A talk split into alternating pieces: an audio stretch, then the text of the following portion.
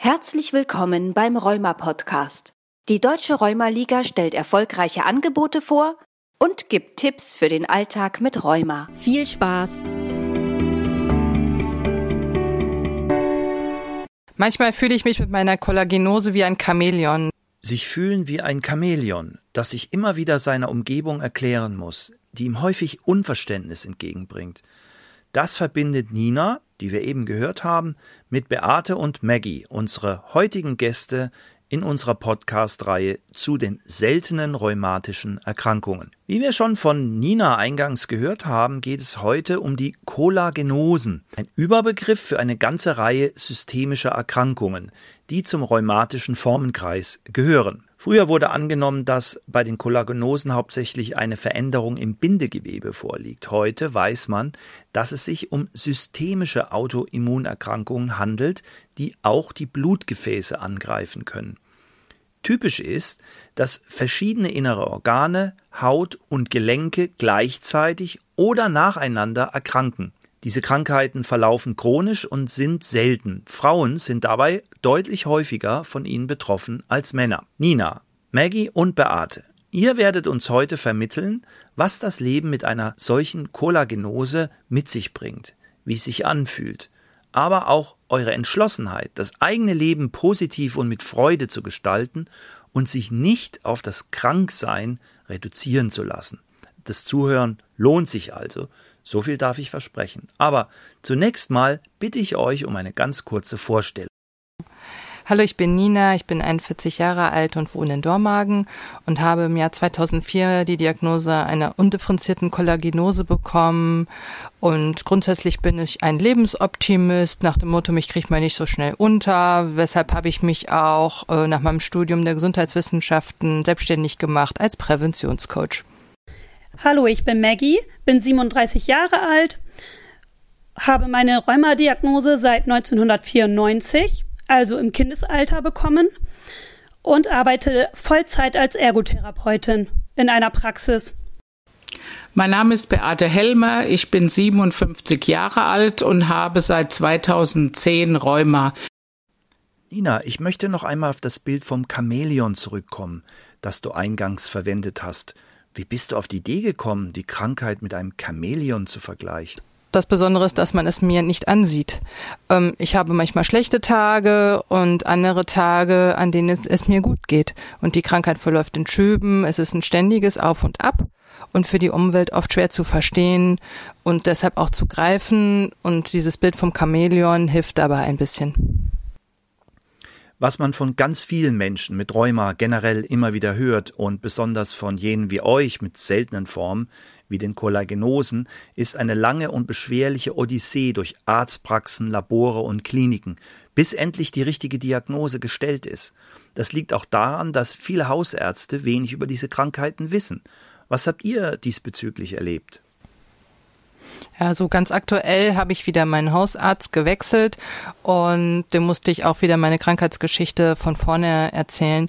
Ich hatte halt Glück, dass vor vielen, vielen Jahren meine Gynäkologin etwas stutzig geworden ist, weil ich viel zu hohe Blutdrücke hatte mit 20 Jahren bei normalem Körpergewicht und die mich dann einfach zu einem Spezialisten, einem Nephrologen überwiesen hat und auch dem kam das komisch vor, der dann sofort Ana- und Inner-Faktoren auch gemessen hat, die dann auffällig waren, nach mehrmaligen wiederholten Blutuntersuchungen natürlich auch auffällig blieben.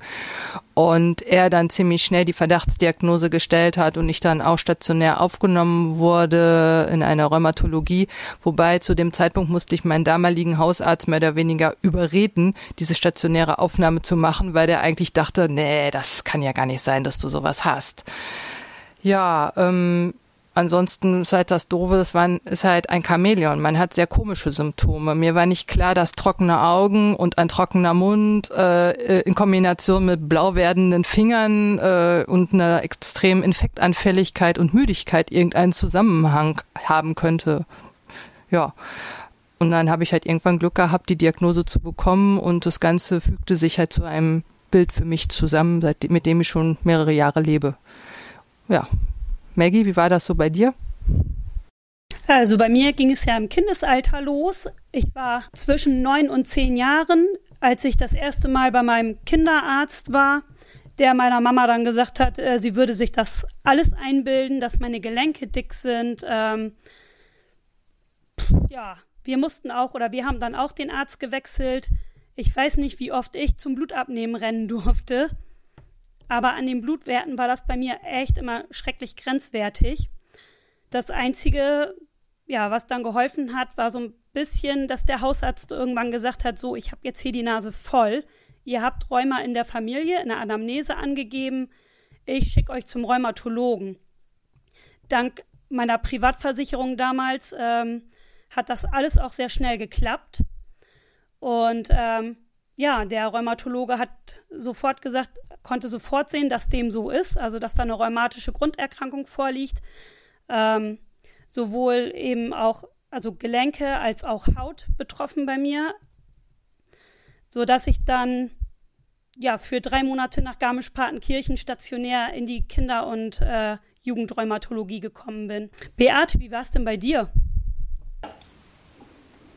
Bei mir war es fast genauso wie bei allen anderen. Es dauert halt einfach, bis man eine endgültige Diagnose bekommt. Ich habe zwar jetzt schon elf Jahre denselben Rheumatologen. Ich bin da in die Praxis gekommen. Das lief eigentlich alles ganz gut. Aber der Rheumatologe hat als keine Diagnose stellen können, weil das alles so unspezifisch war und eigentlich keine, ähm, keine direkte Symptome ähm, für eine bestimmte rheumatologische Erkrankung. Er hat gesagt, so eine unspezifische Kollagenose. Das Einzige, was mir aufgefallen ist, ich habe ja dieses Renault-Syndrom. Das heißt, im Winter werden meine Finger weiß und sind dann blau und tun dann auch furchtbar weh, wenn da die Durchblutung wieder reinkommt. Das habe ich aber schon 20, 25 Jahre und ich wusste die ganzen Jahre nicht, dass das mit Rheuma zu tun hat. Und auch, dass der trockene Mund und die trockenen Augen, ja, wie, wie das hier die Nina schon erzählt hat, dass das genau zum Rheuma passt, ja. Und ich habe dann, ähm, ich meine 13, 14 so die Diagnose ähm, Sklerodermie bekommen ähm, und äh, hab, dann hat man versucht mit Medikamenten das Ganze in den Griff zu bekommen, aber die ersten Tabletten, die sind mir halt wirklich aufs Herz geschlagen. Ich habe dann ähm, im EKG sehr schlechte Werte gehabt und dann ist man dann 2016 oder 15 auf MTX-Spritzen umgestiegen und seitdem nehme ich die halt und wir variieren immer. Man muss dann halt gucken, wie die Leberwerte sind, dann werden die mal wieder von dem Milligrammzahl wieder ein bisschen höher gestellt, bisschen niedriger gestellt, ja. Und ähm, so sind wir, bin ich dann halt äh, eingestellt gewesen. Hm, dann kamen die Probleme mit dem Rücken dazu. Ähm, dann war ich da auch noch mal in Mainz in der Klinik und man hat sich schwer getan mit der Diagnose Morbus Bechterew, weil ich das falsche Geschlecht, das falsche Alter hatte und schon eine Rheumaerkrankung habe und dann kann es einfach nicht sein, dass man eine zweite Rheumaerkrankung noch hat. Und irgendwann muss, musste der Doktor dann einfach zugeben, es ist so. Und seitdem bin ich die Lieblingspatientin meines Rheumatologen. Ja, wir sehen, welche Folgen das fehlende Wissen über diese relativ seltenen Erkrankungen nicht nur bei Laien, sondern auch bei den Profis im Gesundheitsbereich hat. Deshalb ist ja auch die Aufklärung darüber so wichtig, die sich die Rheumaliga seit jeher auf die Fahnen geschrieben hat. Innerhalb der Rheumaliga gibt es deshalb auch ein eigenes Netzwerk, seltene, wo die Erfahrungen und Interessen der Betroffenen gebündelt werden. Was bedeutet dieses Netzwerk für euch ganz konkret? Ähm, mir hat das enorm geholfen, dieses Netzwerk zu wissen, dass man mit einer seltenen Erkrankung nicht alleine dasteht und dann halt auch ziemlich schnell Spezialisten, die schon seit vielen Jahren mit ihrer Krankheit leben, ja, vermittelt bekommen hat. Und das hat mir schon extrem weitergeholfen. Mich hat auch sehr motiviert, mich selber zu engagieren und mein Wissen auch anderen Betroffenen mit einer Kollagenose, ähm, ja, mit Rat und Tat zur Hilfe zu stehen. Ja, wir gehören ja zur Definition der seltenen Erkrankungen, aber wir sind trotzdem sehr viele. Ich habe dies vor drei Jahren schon feststellen können. Ich bin Vertreterin für die Rheumaliga in Hessen und habe mich mit Vertretern aus ganz Deutschland in Fulda getroffen. Es gab dort eine Einladung vom Bundesverband und dort habe ich festgestellt, ich bin tatsächlich nicht alleine. Ich habe Ansprechpartner. Ich kann mich mit Leuten austauschen, die dieselbe Problematik haben wie ich. Ja, genau um diesen Austausch geht es ja zentral in der Rheumaliga. Ihr engagiert euch ja alle drei in der Rheumaliga. Maggie, du bist ja schon sehr früh erkrankt. Wie bist du denn zur Rheumaliga gekommen? Ja, ich bin als Kind ähm, schon immer auf Familienseminare mit meiner Mama gefahren von der Rheumaliga und ähm, habe dadurch auch viel im Umgang äh, für mich gelernt und habe mittlerweile in meinem Bekanntenkreis mehrere gute Bekannte, die ähnliche Symptomatiken haben und weiß einfach auch, ach Mensch, da ist mal jemand, der das auch versteht und besser nachvollziehen kann als der Freundeskreis oder eben die Familie, die sich aber auch sehr viel Mühe geben. Das ist natürlich sehr entlastend, wenn man umgeben ist von Menschen, die wissen, was mit einem los ist, die Verständnis haben. Aber das ist ja leider nicht überall und immer der Fall. Ich will deshalb nochmal eingehen auf das Thema Verständnis beziehungsweise auch Unverständnis der Umgebung. Das ist ja speziell für solche komplexe und ein Stück weit auch unberechenbare Symptome ein Thema. Wie erlebt ihr das in eurem Alltag, im Bekanntenkreis, aber auch im Berufsleben? Also bei mir kann es manchmal ganz extrem sein. Es gibt Tage, da stehe ich morgens auf und schaffe kaum den Weg zum Klo, einfach weil der Fuß so dermaßen wehtut und da hilft dann auch morgens Cortison nicht. Es bleibt einfach ein schlechter Tag. Und an anderen Tagen stehe ich auf und ähm, ich bin mittlerweile ja Halbmarathon gelaufen und ich habe im Ultramarathons über 24 Stunden teilgenommen und Distanzen bis 75 Kilometer gelaufen. Also das zeigt deutlich, wie unterschiedlich unterschiedlich die Tagesform sein kann mit dieser Erkrankung. Das ist natürlich schon sehr extrem. Beate, du läufst, glaube ich, keine Marathons, aber du führst auch ein sehr aktives Leben mit Hobbys, Bewegung und sozialem Leben. Wie geht es dir damit? Hast du das Gefühl, immer verstanden zu werden? Ja, ich habe ja das große Problem, dass meine Umwelt oder meine Freunde, Bekannte überhaupt nicht verstehen, was es heißt, Rheuma zu haben. Mein Problem ist, dass ich mit der Sklerodermie auch aktuell schon seit 2017 kam die Diagnose mit der Atonie der Speiseröhre. Das heißt, die arbeitet nicht mehr. Ich muss früh aufhören zu essen. Ich kann abends äh, zu keiner Essensveranstaltung mehr. Wenn wir auf eine Party eingeladen sind, dann kann ich dort nichts essen. Die Freunde und Bekannte fragen dann immer, ja, wie lange mussten du das machen? Und wenn ich sehr genervt bin, dann sage ich einfach, bis ich in der Kiste liege, weil ich kann das einfach nicht verstehen, dass man nicht einfach hinnimmt, dass manche Dinge nicht gehen. Und dann sagt man halt, ich sehe ja toll aus, ja, aber ich sehe toll aus, weil ich Cortison nehme, ja, und nicht, weil ich gesund bin, ja.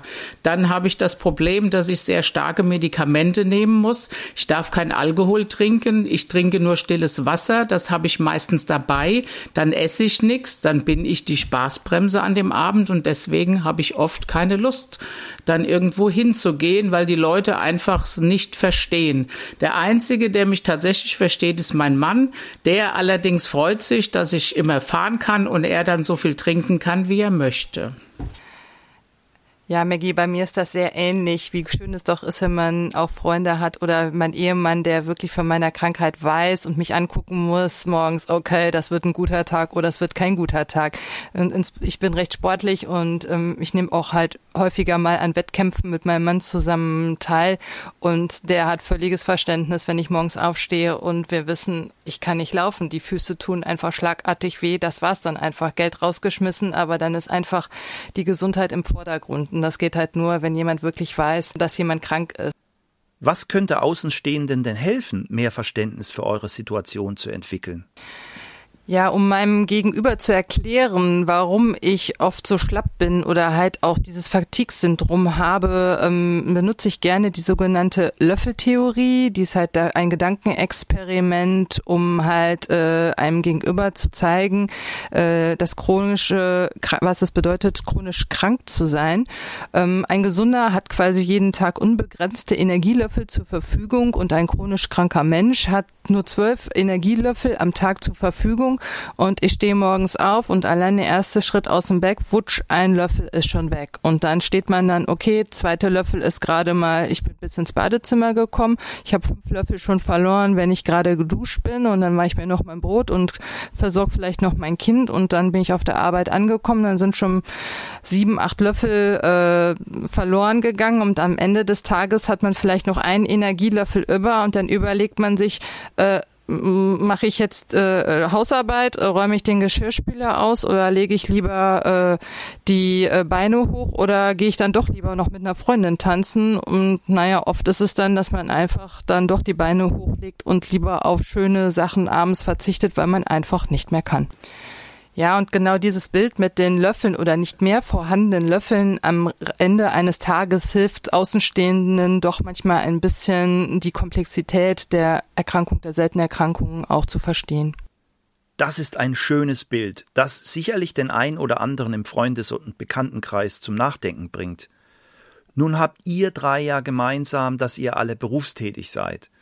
Wenn ich das richtig sehe, auch alle in sozialen bzw. Gesundheitsberufen.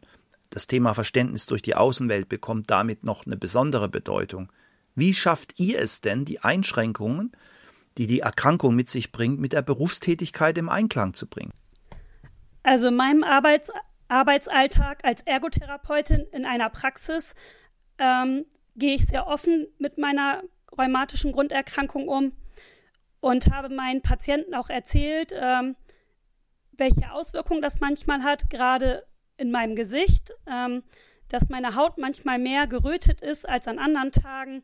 Und an solchen Tagen wissen meine Patienten dann auch, egal ob Kind oder Erwachsener, oh, eventuell muss ich heute wieder mehr alleine machen.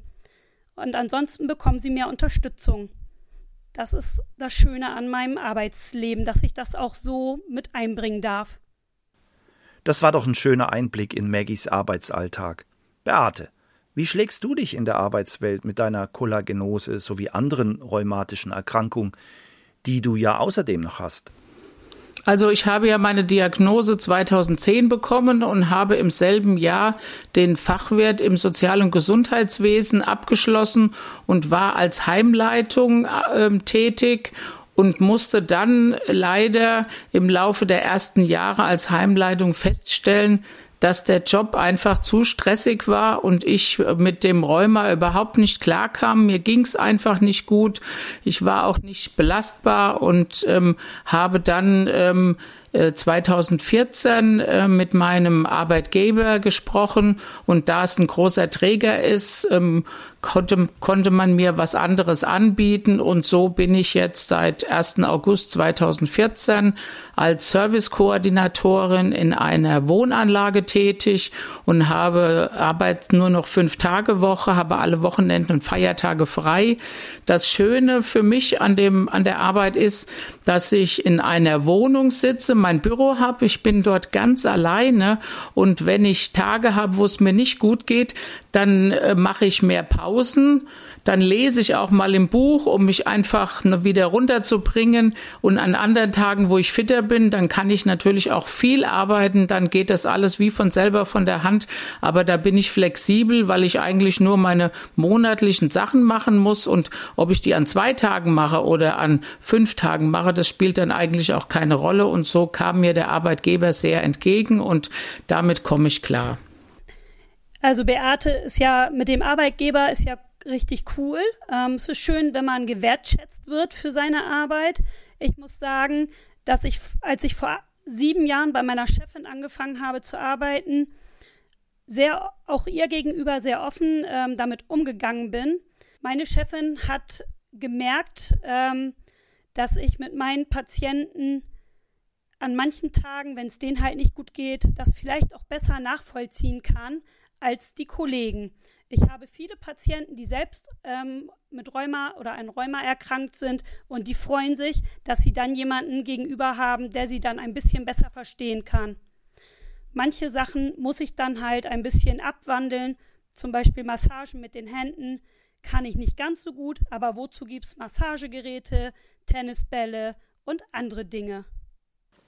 Anpassung ist also das Zauberwort auch in Bezug auf den beruflichen Werdegang. Nina, du musstest dich auch beruflich umorientieren. Ja, manchmal muss man im, sein Leben umwandeln oder der Krankheit anpassen. Ich habe eigentlich Krankenschwester gelernt und dann ein paar Semester Medizin studiert und während, mein Traum war halt immer Ärztin zu werden und während des Medizinstudiums bekam ich meine Diagnose und weil ich 16 Stunden am Tag geschlafen habe, war das ganz schnell klar, dass das mit dem Lernpensum überhaupt nicht äh, ja zu schaffen war. Und dann musste ich auch eine schwer, mir schwere Entscheidung treffen und die war halt, das Studium abzubrechen und mir eine Alternative zu suchen, weshalb ich Gesundheitswissenschaften studiert habe und ziemlich schnell merkte, äh, wie gut es mir tat, äh, den Stresspegel deutlich zu reduzieren. Mein Körper war sehr dankbar dafür und ich konnte auch wieder parallel dazu äh, als Krankenschwester ein bisschen Minijobs annehmen und dann habe ich auch bei den Bewerbungsgesprächen meine Vorteile in den Vordergrund gesetzt und immer gesagt, ich bin nicht derjenige, der sich krank meldet wegen Kopfschmerzen. Ich bin auch eher selten wirklich mit einer Erkältung krank oder Magen-Darm-Infekten und das ist tatsächlich eine Tatsache. Bis ich mich krank melde, muss schon meistens ein schwerer Schub vorliegen und ansonsten kommt man doch meist noch so mit ein bisschen Hinken und Hanken dann trotzdem und versucht die Arbeit dann doch über die Bühne zu bringen. Danke, Nina. Damit widerlegst du auch noch einmal sehr schön das Vorurteil, das sich leider hartnäckig weiterhin hält, nämlich dass chronisch Kranke öfter als andere am Arbeitsplatz ausfallen. Im Gegenteil, Räumis stehen im Beruf ihre Frau oder ihren Mann. Aber Arbeit ist nicht alles im Leben. Wir wollen ja in unserem Podcast hier das Leben mit den seltenen Erkrankungen ganzheitlich betrachten und damit möchte ich zum Thema kommen, das viele weibliche Rheuma-Betroffene nicht nur mit den seltenen Formen interessiert, und das ist das Thema Kinderwunsch. Immer wieder hört man, Rheuma und Kinderwunsch lassen sich schwer in Einklang bringen. Da frage ich doch mal in diese Frauenrunde heute, wie ihr das erlebt habt bzw. erlebt. Ist für mich ein schwieriges Thema. Zum einen, weil mir mit 16 in der Rheumaklinik gesagt wurde, undifferenzierte Mischkollagenose. Heute weiß ich ja, dass es Lupus ist. Ähm, und Kinder kriegen wird schwierig. Ohne Partner ist es noch schwieriger. Aber wer weiß, was nicht noch kommt. Ja, irgendwann war es bei uns in der Familie ja dann auch die Frage mit dem Kinderwunsch. Als ich meinen Mann kennengelernt habe, hatte er schon einen neunjährigen Sohn, was mir persönlich ein bisschen den Druck rausgenommen hat. Ich habe mir gesagt, wenn es nicht klappt, dann sollte es halt nicht klappen. Ich hatte mich halt sehr darüber äh, informiert zu dem Thema und äh, mir hat man nie gesagt, dass es mit Kindern nicht klappen kann aber es Schwierigkeiten bereiten könnte, überhaupt schwanger zu werden. So war es bei uns auch der Fall. Es hat halt 18 Monate gedauert, bis ich schwanger geworden bin. Ich hatte das Glück, ja, eine Schwangerschaft und auch ein gesundes Baby zu bekommen. Meine Tochter ist jetzt viereinhalb Jahre alt. Ja, Stichwort nochmal kurz Work-Life-Balance. Äh, die gibt's dann so nicht mehr. Äh, mit dem Kind ist der ganze Tag ein Trubel. Meine Tochter ist ein ähnliches Energiebündel wie ich, aber ich denke, es ist eine absolute Bereicherung und diese ganze Erfahrung mit dem Kinderkriegen und die ganzen äh, Fehlinformationen, dass man mit einer Kollagenose nicht schwanger werden kann, ist mir auch ein Anliegen, die auszurotten und zu zeigen, dass es doch geht. Deshalb engagiere ich mich dort auch für die Rheumaliga, insbesondere in diesem Themenkomplex nochmal extra extrem. Ja, wir bieten von der Rheumaliga einen Online-Austausch einmal im Monat an, äh, auch durchaus regional übergreifend über die neuen Medien, wo wir jedes Mal unterschiedliche Schwerpunkte haben, mal die Schwangerschaft an sich, mal äh, der Kinderwunsch, dann den Schwerpunkt auf Medikamenten oder auch mal zusätzlich beratend äh, mit einer Rheumatologin zusammen. Also es ist sehr vielfältig und sehr ähm, äh, ja, breit auszuführen und es sind nicht nur die Leute, Leute mit einer Kollagenose herzlich willkommen, sondern natürlich auch sämtliche anderen äh, rheumatologischen Erkrankungen. Und wir freuen uns auch sehr, wenn die Lebenspartner mit dran teilnehmen, weil die ja auch einen maßgeblichen Beitrag dazu leisten. Ähm, nachdem ich mit einer Bekannten dieses äh, Projekt ins Leben gerufen habe, sind die Anmeldungen explodiert. Also äh, die Resonanz ist riesig groß und der Bedarf ist auch riesig groß, weil einfach so unglaublich viele Fehlinformationen existieren. Und das ist wirklich eine Herzensangelegenheit geworden, ähm, Mut zu machen, äh, auch mit Rheuma den Kinderwunsch ähm, zu realisieren, halt unter ähm, Berücksichtigung spezieller ähm, Medikamente etc. Aber das sind ja dann immer Spezialfälle, wo man sich dann auf jeden Fall durch einen Rheumatologen nochmal ganz explizit beraten lassen soll. Also in meinem Leben war immer, war auch der Wunsch, äh, Mutter zu werden. und ähm, ich habe mit meinem Mann sehr viel angestellt, um schwanger zu werden, hatte dann 2006 eine ähm, Fehlgeburt und musste mir dann, ähm, nachdem ich 2010 die Rheumadiagnose hatte, von meinem Rheumatologen sagen lassen, ja, Rheuma und Schwanger, das geht halt nicht, ja. Und er hat äh, gesagt, ich hätte nie schwanger werden können und ähm, ich bin natürlich erstmal aus allen Wolken gefallen, aber da ich kein Mensch bin, der äh, am Boden liegen bleibt, habe ich gedacht, was mache ich jetzt? Und ähm, ich habe dann angefangen, viel Sport zu machen. Ähm, ich gehe ja leidenschaftlich gerne ins Fitnessstudio. Dann habe ich meine Liebe zum Line Dance entdeckt. Ich bin leidenschaftliche Line Dancerin seit 2013. Das ist jetzt nicht unbedingt etwas, ähm, was gut ist ähm, für den Rücken mit dem Bechterew, aber es ist für die Seele gut und ich vergesse auf der Tanzfläche einfach mein Rheuma und ich brauche das. Ich habe einmal die Woche Tanztraining, ähm, äh, das ist mir ganz wichtig. Ähm, letzten Freitag hatten wir die erste Line Dance Party. Da hat, konnte ich so viel Tänze tanzen, dass ich sogar Pause machen musste, weil es einfach zu viel wurde. Und ähm, dann ist ja auch im Rahmen der Selbstpflege, muss man natürlich auch gucken, Rheuma, bisschen Ruhe reinbringen. Jetzt habe ich vor ein paar Wochen angefangen mit Tai Chi und äh, mache Meditation übers ähm, Fitnessstudio. Also das, ähm, das, die Kombination finde ich ganz toll und man braucht ja auch sonst was, wo man sich mal so richtig auspowern kann. Und dann gehe ich ins Fußballstadion. Ich bin großer, großer Fan von Eintracht Frankfurt. Da kann man mal so richtig schreien und laut sein und sich alles von der Seele schreien. Und da kann man auch einfach mal das Rheuma vergessen, ja. Mein Rheumatologe sagt immer zu mir, Ihnen muss ich ja nicht erzählen, dass Sie sich bewegen müssen. Sie bewegen sich ja eh viel zu viel. Ja, was du da so erfolgreich praktizierst, das nennt man, glaube ich, neudeutsch heute Work-Life-Balance. Die ist für alle Menschen wichtig, aber natürlich auch für alle mit einer chronischen Krankheit, so wie ihr. Wie gelingt es euch denn, einen Ausgleich zu schaffen? Ja, Stichwort Work-Life-Balance ist für mich ein ganz wichtiges Thema, als ich für mich auch erkannt habe, dass ich neben Work auch äh, eine Balance für mich finden muss. Hieß es aber auch für mich, wie ich kriege ich mehr Entspannung in mein Re Leben rein, weshalb ich auch im Meditationsbereich und im Entspannungsbereich sehr aktiv bin. Ähm, grundsätzlich ist das für mich einfach ein ganz wichtiges Thema, was aber auch für mich hieß, dass ich durchaus mich beruflich äh, umorientiert habe und erhoffe mir jetzt auch durch eine Selbstständigkeit für mich selber, mir eine gewisse Freiheit rauszunehmen, wenn es mir immer schlechter geht, auch Termine absagen zu können oder mir die entsprechenden Pausen zu gönnen, wenn ich sie benötige. Also zum Ausgleich zu meinem manchmal echt stressigen Arbeitstag ähm, gehe ich gerne spazieren abends, steck mir Kopfhörer in dem Kopfhörer mit, mach mir Musik an und genieße den, diesen Blick in diese auf Wiesen, Felder, einfach auf die Weite. Der Blick ins Weite, den wollen wir hier auch zum Abschluss noch wagen. Ins Weite schauen heißt in dem Fall in die Zukunft schauen. Und euch als Vertreterinnen einer sogenannten seltenen Erkrankung fragen, was würdet ihr euch in Bezug auf die Versorgung für die Zukunft wünschen? Ich wünsche mir für die Zukunft, dass wir mehr Rheumatologen haben.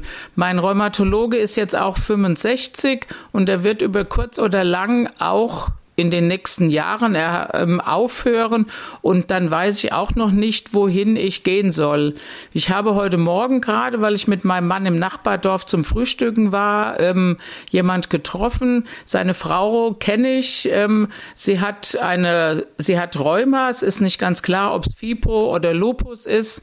Und ähm, man hat jetzt versucht, wohl den Termin ein, beim Rheumatologen in Wiesbaden zu bekommen und hat ihn im März bekommen.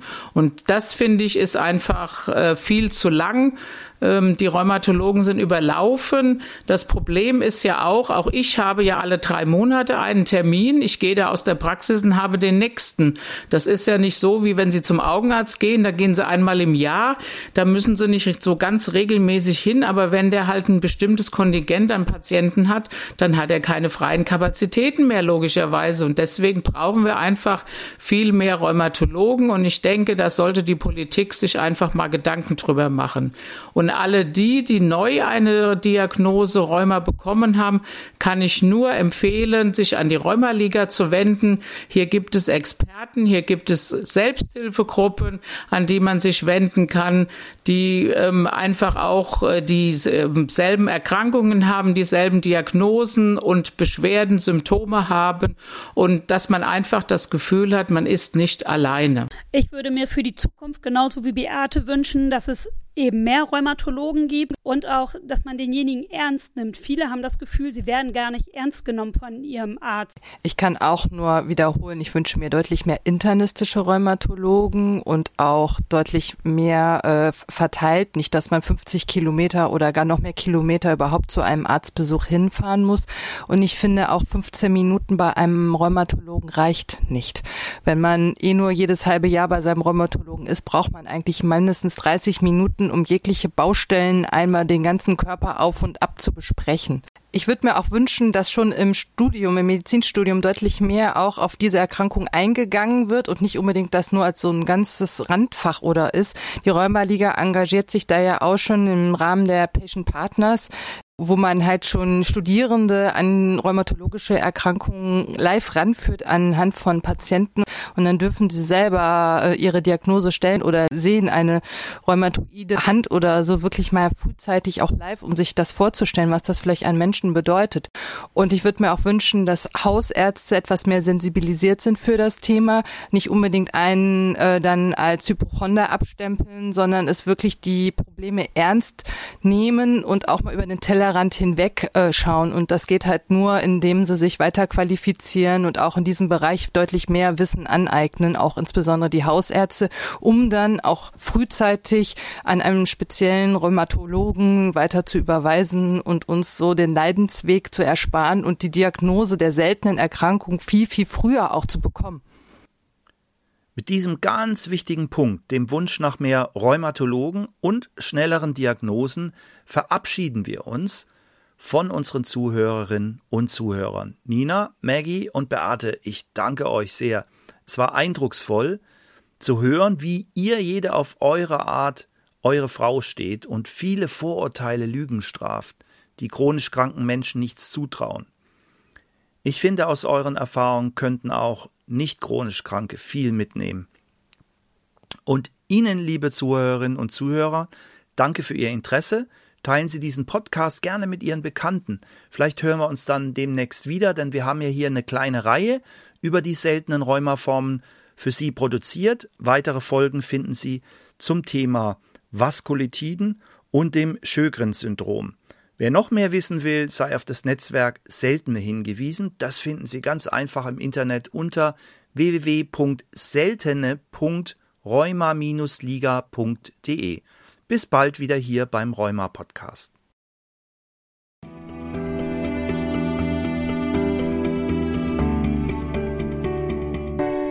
Vielen Dank fürs Zuhören. Wenn du mehr über Rheuma und die Deutsche Rheumaliga erfahren möchtest, hör dir unsere weiteren Podcast-Folgen an und informiere dich auf unserer Website www.rheuma-liga.de.